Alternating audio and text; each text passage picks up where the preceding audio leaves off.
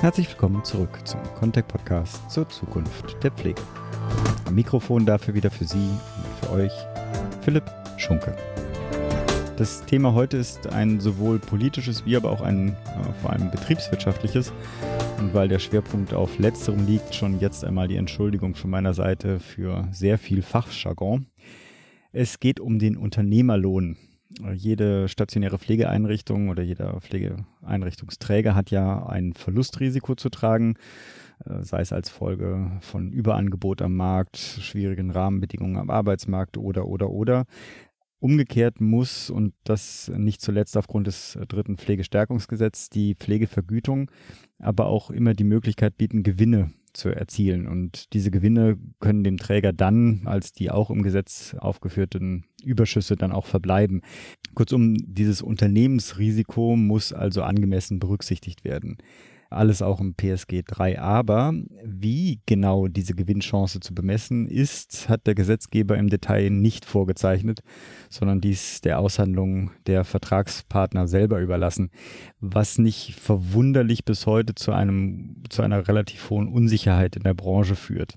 Wie also soll dieses Risiko bzw. der daraus resultierende legitime Gewinn kalkuliert werden? Um dies genau zu beantworten, beauftragte der BPA das JEGOS-Institut mit einer Studie, die dieser Tag auch veröffentlicht wird. Wie für eine wissenschaftliche Arbeit üblich ist der Titel dabei natürlich etwas sperrig, äh, und zwar genau Analyse und Quantifizierung von Wagnis- und Unternehmerlohn im Kontext der Rechtslage zur Vergütung von stationären Pflegeleistungen unter besonderer Berücksichtigung der Regelung des dritten Pflegestärkungsgesetzes. Für die Studie wurden erstmalig äh, umfassend die wesentlichen Risikofaktoren der Branche zusammengetragen aber auch Fragen der Qualifizierung und Quantifizierung dieses Risikos schematisch bearbeitet und daraus Empfehlungen abgeleitet. Um dabei die Nähe zur Praxis sicherzustellen, war dabei eine Arbeitsgruppe aus Unternehmens- und Verbandsvertretern beteiligt, und zwar sowohl aus dem privaten, frei gemeinnützigen, aber auch öffentlichen Sektor. Insgesamt wurden dabei Daten von über 540 Pflegeeinrichtungen analysiert und ausgewertet. Und schließlich begleitete ein Beirat aus Wissenschaftlerinnen und Expertinnen der Branche die Studie von der Konzeption bis halt auch zur Erarbeitung der Ergebnisse. Die Studie zielt darauf ab, damit den Weg zur Quantifizierung dieses Unternehmerwagnisses in der Pflege aufzuweisen. Kurzum, das klingt alles sehr halt wissenschaftlich und natürlich wird sich nach Veröffentlichung auch die genauere Lektüre lohnen. Aber um einen ersten Blick auf dieses Thema und auch auf diese Studie zu werfen, habe ich heute einen Beratungspraktiker aus der Contec im Gespräch. Mit Michael Uhlig versuche ich mich der Untersuchung als aber auch dem Thema insgesamt anzunähern. Und damit ohne weitere Vorrede für Sie und für euch zum Gespräch mit Michael Uhlig. Ja, wir sitzen heute mit dem Management- und Organisationsberater Michael Uhlig hier zusammen. Dein Schwerpunkt, wenn du korrigierst mich, falls ich was Falsches sage, sind die betriebliche Beratung, Begleitung vor allem sozialer Einrichtungsträger, konzeptionelle Weiterentwicklung, aber vor allem Entwicklung, Gestaltung von Quartierskonzepten. Ein anderes Thema ist aber auch die Erlösoptimierung und dann ja auch bei der Begleitung bei Verhandlungen mit den Sozialhilfeträgern, wenn ich das richtig verstehe. Und Pflegekassen. Und Pflegekassen, genau. Das ist auch der Grund, warum wir heute hier sitzen. Ähm, Stichwort war Unternehmerlohn.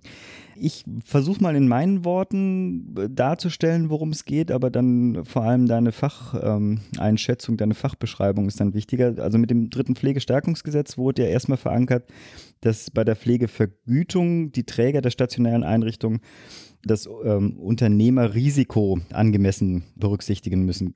Kannst du kurz erläutern, worum es da geht, was das eigentlich ist, wie, was es bedeutet? Ja, also entscheidend ist da im Ansatz, dass wir uns ja auf einem teilregulierten Markt bewegen. Ja, also die Träger sind nicht frei in der Preisbildung, sondern sie verhandeln ihre Entgelte quasi in Auseinandersetzungen, Verhandlungen mit den Kostenträgern, also den mhm. Pflegekassen und den Sozialhilfeträgern.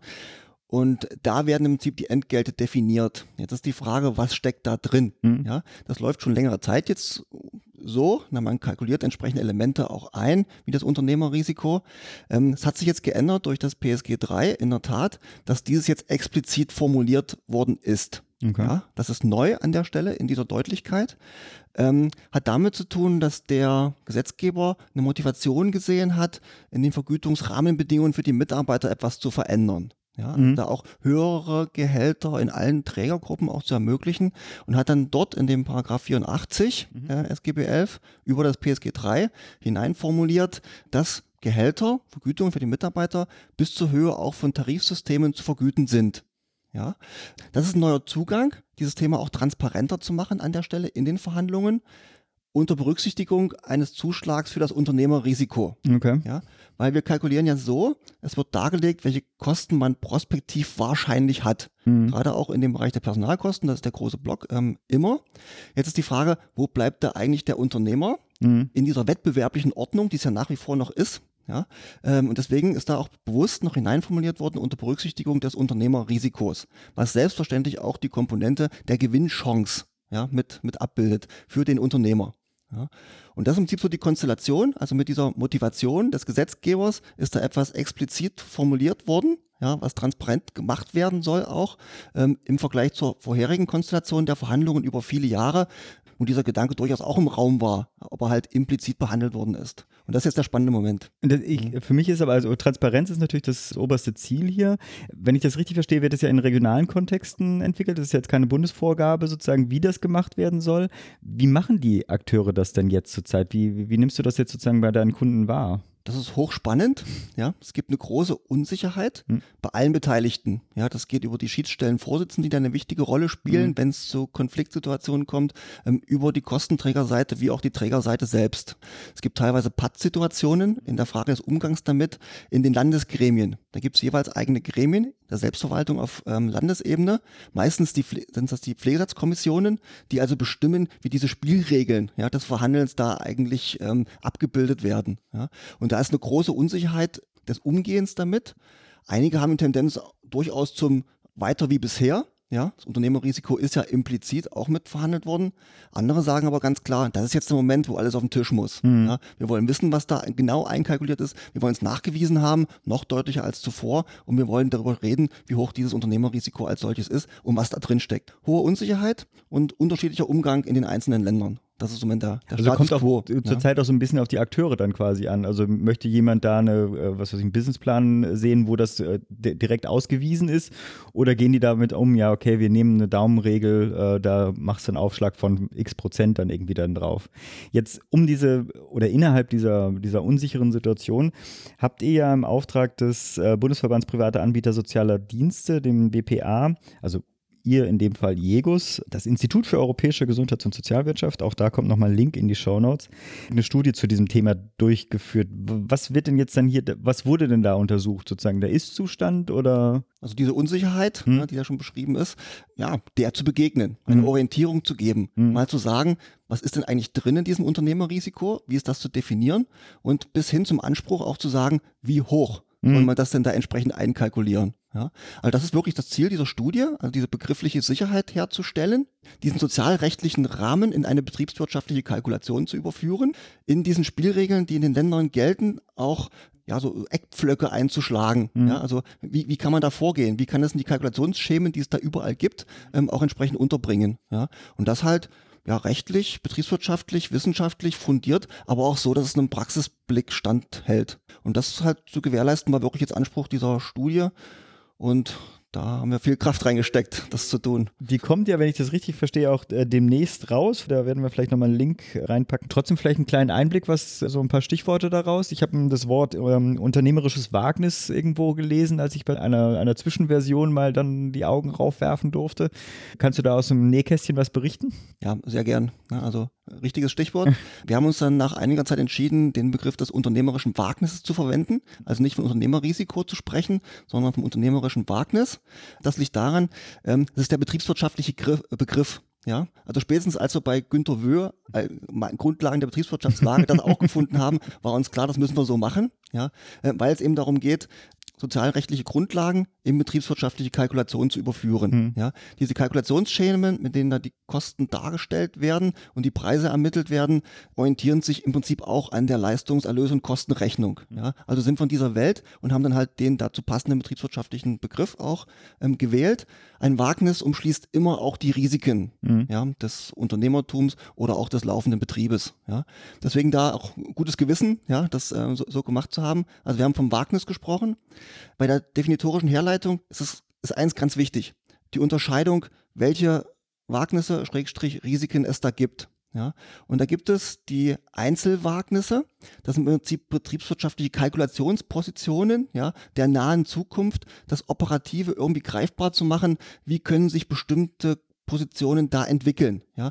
Wahrscheinlich das bestimmte Dinge dann auch eintreten, ja, muss ich greifbar machen, ich bin nicht sicher in der Planung, aber als vorsichtiger Kaufmann muss ich so mit Schwankungen und Varianzen darin, aperiodischen Komponenten auch umgehen können. In unserem Bereich ganz klar die Auslastung, die Pflegegradentwicklung ist da was Wichtiges, Fluktuationen im Personal, Krankenstandsentwicklungen, sonstige besondere Kosten, die auftreten können, ähm, Forderungsausfall, also Rechnungen werden nicht bezahlt. Ja. Mhm. Solche mhm. Elemente, die mit Gewinn jetzt eigentlich nichts zu tun haben, sondern nur mit der Kalkulation, Planung, Erwartung, wie wird denn eigentlich die kommende Periode da aussehen. Ja.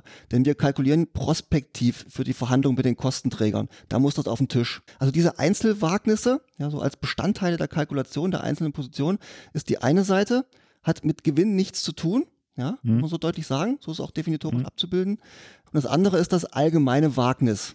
Ähm, ich bin Unternehmer in Deutschland. Ich muss gucken, äh, dass mein Risiko, was ich da reinbringe, mein Wagnis, ich könnte mein Geld ja auch anders anlegen, als in die Pflegeeinrichtungen zu investieren.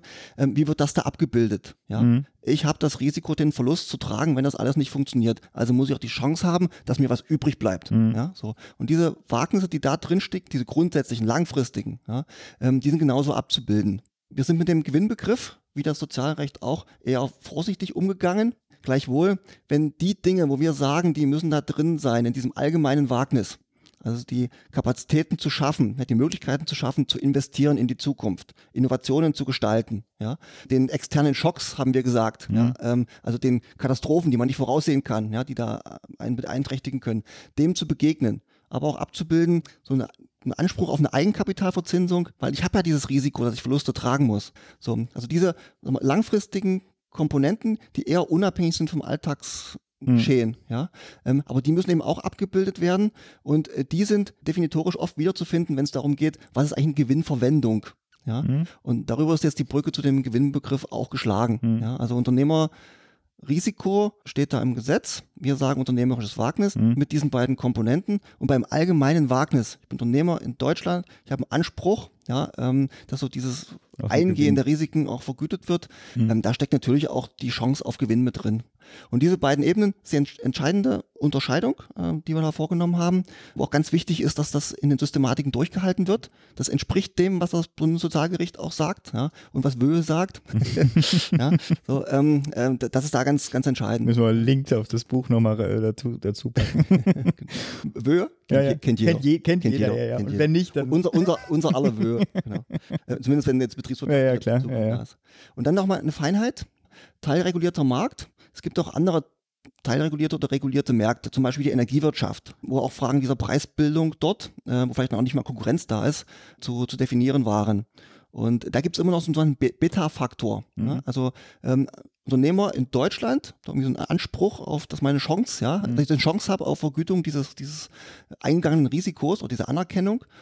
Allgemein, ja, aber jetzt die spezifische Frage nochmal zu stellen, wie sieht's denn in dieser Branche aus? Mhm. Ja, und dann spricht man anderswo vom Beta-Faktor. Mhm. Den haben wir uns jetzt auch mal so zunutze gemacht, diesen Begriff, mhm. quasi einen Beta-Faktor, einen branchenspezifischen Faktor abzubilden.